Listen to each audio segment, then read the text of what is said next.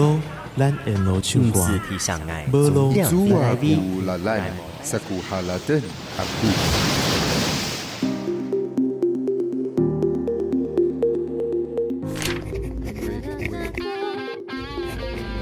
麦克风测试，麦。好，准备，三二。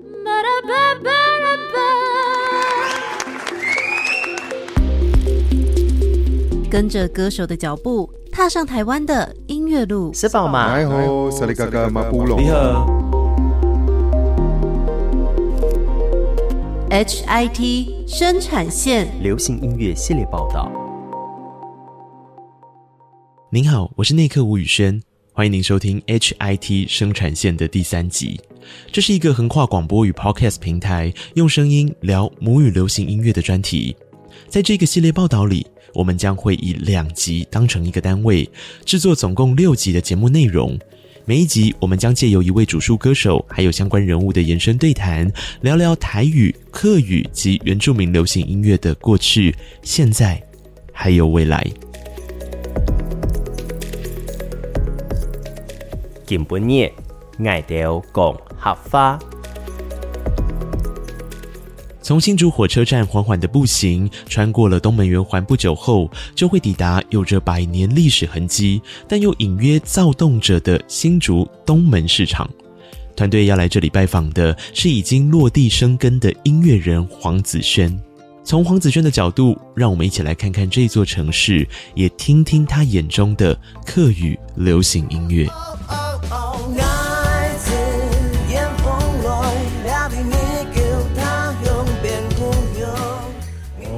后这间是做手做金工，对，然后这老师他们是做植栽的，然后画家，这是这一条比较特别。年轻人为什么喜欢来东门市场问？嗯，有一个很重要的原因，就是因为东门市场它很神秘。二零一六年《异乡人》专辑唱着他乡变故乡，让黄子轩第二度拿下金曲奖的客语专辑奖。获奖不久之后呢，小孩出生了，黄子轩决定回到新竹，让他的孩子跟他故乡的土地能有生活连结。除了在新竹完成专辑上香，这些日子黄子轩也落脚东门市场，开设东门 Rec and Life 工作室，平常呢就在这里工作，好比录音啦、做电台与 Podcast 节目。是像我们这边都是公有市场，四十年前这边是非常热闹，它那时候曾经兴盛过嘛，然后竹科来以后产业就改变，所以东门市场它其实一直以来都不是只有卖菜，有一间酒吧就开了，那个酒吧一开了以后，所有年轻人就往这里跑，年轻人来这里混就是因为这里很 chill 啊，就随便这个样子很脏很乱，他喝个啤酒，然后大叫乱搞，没有人会理你。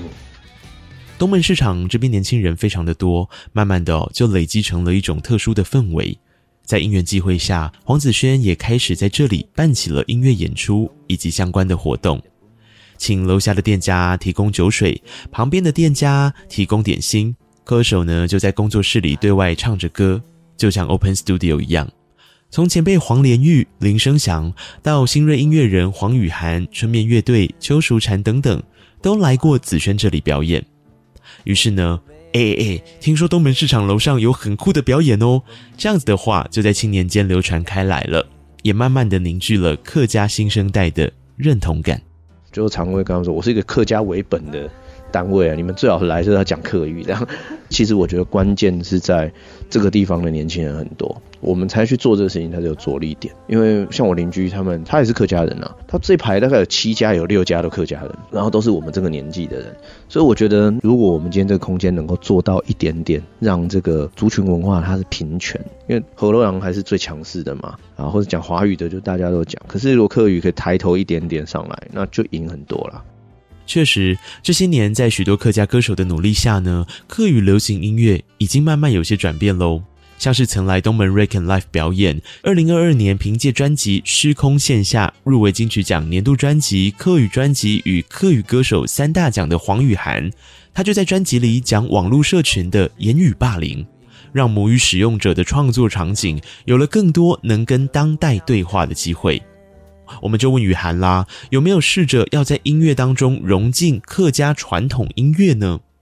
黄雨涵的回答是，他更希望以议题导向来当成创作音乐的出发点。也有一些老师们曾经有给我一些建议，就是他们可能觉得传统要保存传统歌曲的一些韵味在。嗯、可是因为我当时也是有思考过这个问题，但是因为我本身没有真的很接触过传统的三大调，嗯，跟传统的一些歌曲，所以其实如果要我真的去做这件事情，我反而怕会画虎类犬，就我反而会搞砸这件事情。嗯、那我干脆不要做这件事情，因为前辈们已经是很擅长这件事情了。那反而是他们做这件事情，然后我们来听，这才是我觉得是对的方向。然后以我们现在听到的音乐，跟我们现在接触到的议题跟想法，写进新的客家音乐里面，我觉得这才是我想要去做的面向。与黄雨涵的年龄相仿，都在未满三十的年纪。歌手功德与雨涵不但是好朋友，两位相当令人惊艳的新生代歌手呢，也携手入围了今年的金曲奖。公德这一张入围客语歌手奖的创作专辑《零零》，虽然是他的第一张作品，却已经展现了成熟且多元的曲风。你可以在专辑里面听见 EDM、R&B 到 low fi 不过就是找不到传统音乐的影子。问他为什么？其实原因跟黄雨涵很像。传统来说，山歌啊、平板都是后来诶才觉得好像有一点印象。其实对我来说就是顺其自然，我也不会觉得这件事情不好，也不会反抗。像有些人就会觉得，我为到底为什么要去了解那些？我就做我现在这个当下能够做的，会了解到的就好。但我觉得多了解这个脉络是会有帮助的，但也不会说很刻意的一定要一直去强调它。强调这件事情对我来说是顺其自然。我可能刚刚好有一首歌想要结合这个东西，我就会很认真的去去做。因为我也之前也有接过帮人家写平板的案子，蛮特别的。然后我就会因为写这个案子，了解很多。哎，平板可能什么时候它的这个音是往上的，什么时候这个音是往下，那那个字就要特别注意什么。那这押什么韵，可能整个氛围是什么，就对我来说都会因为。呃，我要做什么事情，刚刚好去了解这些东西。不过，传统山歌真的这么难吗？想要进一步了解的我们，拜访擅长结合客家传统山歌与流行音乐的谢宇威。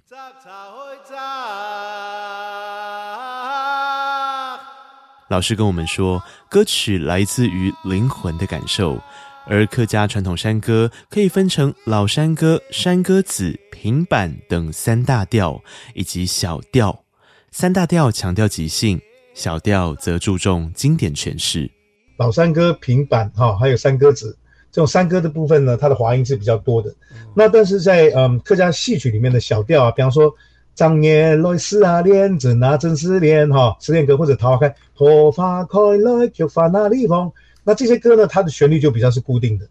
啊，就有点像是客家的流行歌曲。比方说，在以前有某一段戏很精彩，比方说，呃，采茶有一段戏很精彩，那他们就把那段变成经典，就是词曲都不变在传唱。那山歌的部分呢，有点像是蓝调，它基本上的那个格式是固定的，但是每个人唱就有他自己即兴发挥的空间，它的空间就很很大。当然学习比较难学，但是它的客家的特色呢，比较容易保留下来。它就比较是固定的，所以一般人如果要学客家山歌的话，学客家小调是比较容易上手的。因为客家山歌三大调，老山歌、山歌子、平板，它很多的鸟鸟那个很多的滑音，那个不好练。有关呼吸啊，要换气啊这些问题。让我们回到新生代歌手的身上哦。虽然客家传统音乐在他们的生活脉络当中缺席，不过在语言使用上的跨越还有交融，对他们而言就没有太多的困扰。好比功德的创作啊，除了多元曲风，语言更是横跨客语、泰雅族语、英语等，因为他说这才是流行音乐与自己成长脉络的结合。对于创作来说，没有特别限定语言。对，我这时候想要用英文一点点，或者是日文一点点，韩文一点点，就是我们生活周遭，我们讲话的时候，就是会掺杂很多各种语言，我觉得是都 OK 的。一方面是我觉得我自己写歌的模式是，我觉得这句这样讲比较顺，或者是用这个语言表达比较能够画面感更十足。然后我当然也有想要记录我们这个世代讲话的方式。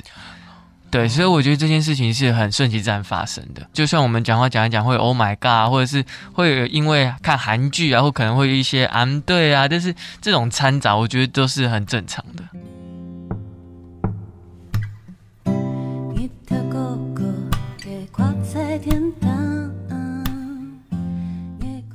有时有日这首歌算是跟子轩哥的第一次合作，当时有一个大学的比赛叫正大金选奖，我得了一个奖项叫 KKBOX 未来风雨之星，然后他那个活动得奖之后，他们会集结在每一个校际比赛得到这个奖项的学生团，然后我们会搭配一个导师，然后我的导师就是子轩哥，当然子轩哥对，给我双语的这个概念，然后我也觉得蛮特别的，因为。我的身份是可以做这件这件事情，因为刚刚好，爸爸是桃园龙潭客家人，然后妈妈是印尼华侨，这样对，所以我就觉得，哎，好像这首歌可以就是来尝试一下。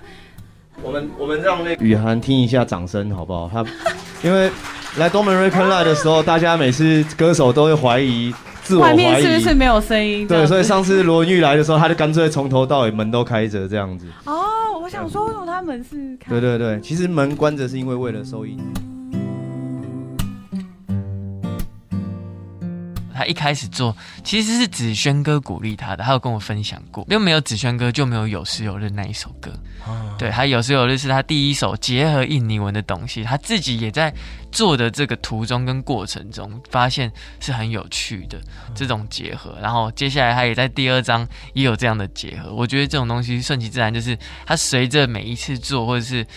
稍微会多一点点使命感也好，或者是多一点新鲜感，都是不一样的。他搞不好之后就会了解更深入的去了解他。有时候是随着这个过程慢慢在增长。对我来说是顺其自然的状态。我们进一步追问功德，那个他一直提到自然而然的状态到底是什么呢？功德说，从小他就经营在客语的环境里，这当然是他开始客语创作之后能够很流畅的原因。不过小时候听到前辈们唱着客语流行音乐，多少也影响到了自己对于客语创作的想法。就像我小时候，家人就会播放说陈永达涛哥的音乐啊，或子轩歌啊，或者是就是我姐就会买这些唱片音乐在家里放，我就觉得哦，原来这是客家歌，原来哦这么有趣，然后小朋友唱又是不一样的感觉，就那时候开始就会有一点耳濡目染，在这个环境的熏陶的。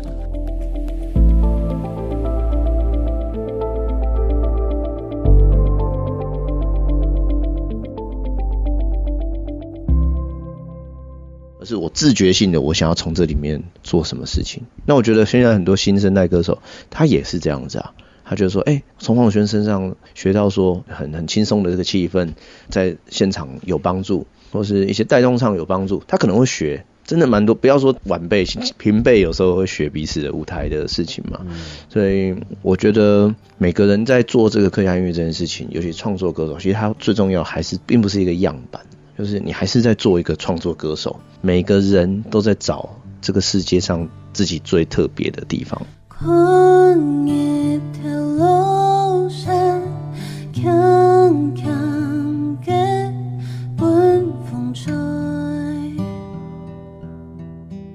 家如果手边有酒的话，或是软式饮料的话，干杯！干杯！干杯！今天很谢谢雨涵哦，他去年也入围了金曲奖的最佳客语专辑、最佳客语歌手年度专辑。那 我也非常看好他，因为他真的非常年轻，我就不要说他多年轻了，因为听人讨厌。那今天很谢谢大家前来，然后东门 Reckon Live 也希望大家可以来感受一下东门市场。很多人说来东门市场听表演是一个很 chill 的感觉啊，我们也希望这里越来越好。回到了东门 Reckon Live。当我们跟黄子轩聊到了像他影响到黄雨涵或是功德这样的新生代歌手的时候，子轩说，其实他同时也在刺激自我成长，让创作歌手能够回到自己脱离样板的一种觉察过程。这让我们想要回到一开始的讨论，我们就询问黄子轩，当代的客家音乐人到底是怎么样去定义客语流行音乐呢？子轩说，他想起了过往在客家电视台工作的那一段时光。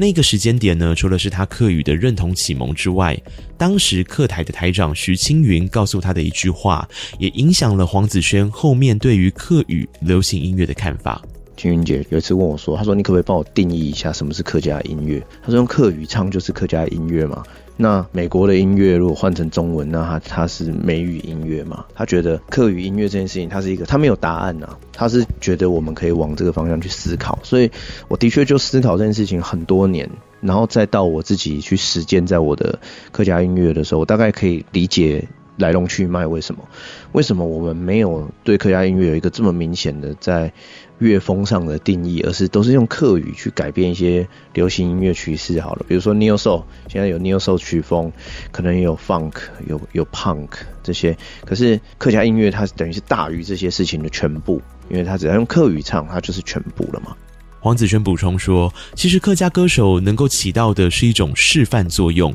透过跳脱框架的音乐风格，将歌曲用客语的方式来进行传唱。如此一来，不管是原生家庭有没有跟这些年轻人讲母语，透过音乐就能够让年轻人愿意来重新拾起对客语的自信心，运用在日常生活当中。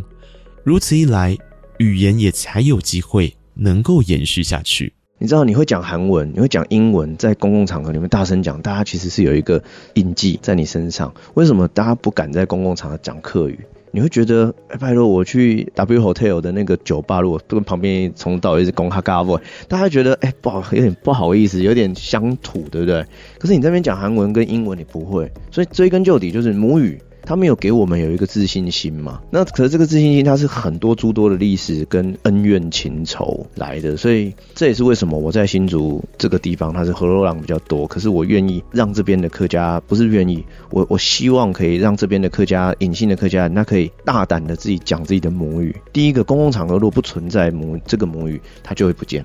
第二个，你一定要有人带头去表现出这个自信。客家歌手就是表现这个自信的最好的一个标的嘛，在公共场合，台北车站、板桥车站，甚至是卡内基音乐厅、纽约，那这些事情都是民族自信心嘛。所以我觉得，我大概知道这几年的这个客家的它的走向，然后年轻人开始就是因为我刚刚讲台湾认同的关系，他们会很想要练台语，很想要练客语，很想要练原住民话。我觉得这对他们本来原生家庭没有给他们这个支持的人。有一点点这个激励的因子在。不过，为什么客家的传统音乐后来没有慢慢的走进流行音乐市场呢？事实上，在政府过往推崇单一国语政策的情况下，所有本土语言几乎都在影视音等大众媒体当中销声，客语自然也不例外。直到国家解严，才慢慢的在抗议声中复原。而这当中提到客家流行音乐，几乎所有受访者都会讲到先驱。吴胜志从一九六零年代加入阳光合唱团，唱着西洋热门音乐，广为人知。到一九八零年代，带着影响力，吴胜志推出以流行歌曲手法来制作的客家音乐，成为客语新音乐的先驱，让客家创作出现曙光。只是黄子轩说，即便有吴胜志这样的先驱前辈，但那个时候的音乐曲调发展已经出现了一段空白期，让后续做客语创作的时候，就会很难去把客家山歌这种传统音乐来跟流行音乐做脉络上的结合。然后一直到吴胜志出来的时候，他把客家山歌去改编，哇，一下就进到现代。可是这段中间的过程其实是空白的。那那段空白是什么呢？我们没有人去补平这个事情啊，所以我举例是像美国的音乐，blues 开始影响了爵士啊，爵士音乐开始影响了后面的 rock and roll，rock and roll 开始分支很多到金属音乐，到 hip hop，到电子音乐，它其实是互相影响的。可是中间的过程，客家音乐的流行音乐跟传统山歌它是空的，所以我我一直在想，就是说我们要回去做中间那些事情，比如说客家山歌，它到底有什么事情？到底有什么特色？它需要被掌握。黄子轩认为，在这样的情境下，客家歌手愿不愿意去理解传统曲式的发展过程，还有语言的历史渊源，并透过大量的田野考究啦，或是跟长辈的对话，以适当的题材加入自我的创作当中，就会是当代的音乐人在创作的过程很重要的一关。比如说啊，Ken 上。那你讲客家腔上，比如说杂草一扎。啊，用三匹呢，他有这个这个事情，这个事情在西洋的乐谱看很像 R&B，R&B 也会有那种很自由韵的那种韵的节奏，所以其实，在山歌他也有这样，可是他用的方式不一样，比如他就嗯嗯嗯，他他有这样子的东西，然后山歌的印象，然后修辞或者是他的字数，他的。唱歌的特色，所以我就掌握了这些事情以后，我就抛开他们那些东西，然后就开始写自己的歌。然后，所以大概在上香那张专辑，我开始有掌握到一些这样的感觉。比如说，像我有一首歌叫《何年何月》，《何年何月》其实就是有点利用那样子的事情去写一个歌，可是它其实也不是客家传统山歌。它比如说，它就是用客家的山歌的那种技法，夸饰、譬喻、借代。的修辞去讲一个男女交欢的事情，那可是因为山歌以前的东西也是这样子嘛，对，现在的人反而很少，要么就写得很露骨，没有人会写这么隐喻、这么含蓄、这么的充满想象。所以我们去写这《可年合约》的时候，就是其实想要做的是那个传统歌曲跟现代歌曲中间的事情。或许很多的歌手他会把。传统山歌就放在自己的音乐里面，可是对我来说，那只是拼贴，它不是消化。我想做的是经过消化过传统以后的现代音乐，所以我觉得那个消化就得去大量的听。除了是否与传统的音乐来对话，身为资深前辈的谢宇威也点出，由于客语具备发音的抑扬顿挫与腔调的差异，新锐音乐人在使用客语创作的时候，也应该要想想看，是否能够妥善运用语言本身的独特性。创作的客家歌的时候，有时候因为旋律的美感，有的时候会，比方说它是四线为主，可能有几句话因为旋律的关系会，因为四线跟海陆腔是两个音调相反。但是因为有时候你偏重在旋律上，如果这样改比较好听的话，可能会有几句会假借海陆腔的这个话语。像我的作品，或者像陈永涛的作品，陈永涛是以海陆为主，可是有时候他常常在副歌会有一些旋律上的时候会有几个字转成四线的音，因为旋律的关系。那因为创作是自由的，看如果你要写全四线腔也可以，但是因为音乐毕竟是一个旋律性的东西嘛，偶尔稍微假借。现在年轻一辈的歌手，当然他接触传统文化的机会比较少，因为你既然从事客家音乐创作，你当然要对他的语言跟文化有更深入的了解，但是也不要有压力，就是你慢慢来，也许你就是哎，慢慢慢慢的，比方说我一年学个两两三首传统的乐曲，哎，你知道更深以后，就对你的创作有帮助。那当然现在也有一些歌手就是完全用西洋模式思考，那因为创作没有对错，所以其实这样也是客家创作的一种。我个人对创作是非常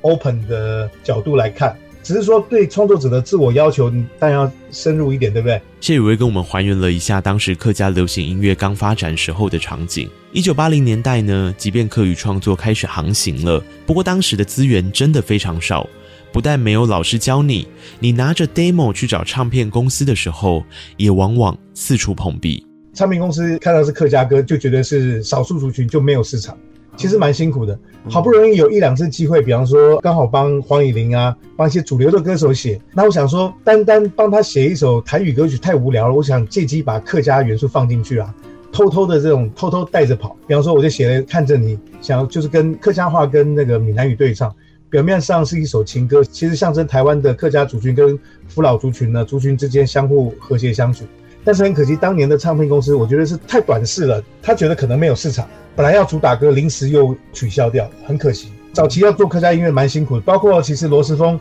他其实也蛮有客家心的。他是跟唱片公司老板讲，就是说很想做客家专辑，可老板觉得没有市场，他就一直没办法出。甚至那个 C 莫讲，还是他主动拿给唱片公司老板说：“哎，这是林子渊那个那时候有一个主唱，其实原唱全客语版是邓百成。他说这个歌不错啊，我们可以把它改成台语。后来才我们听到的那个 C 莫讲，其实是罗时丰把它。”改成台语版后，只有那句 “say more” 讲，其他都是台语嘛。他把那首歌唱红，大家才注意到这首歌曲。所以早期其实是做客推行客家歌是蛮困难的。就是在这样的环境下，再加上一九八零年代台湾的录影带市场兴起，谢宇威补充说，其实这也让客家流行音乐有很大的一块绑着一种浓浓的台语歌调性。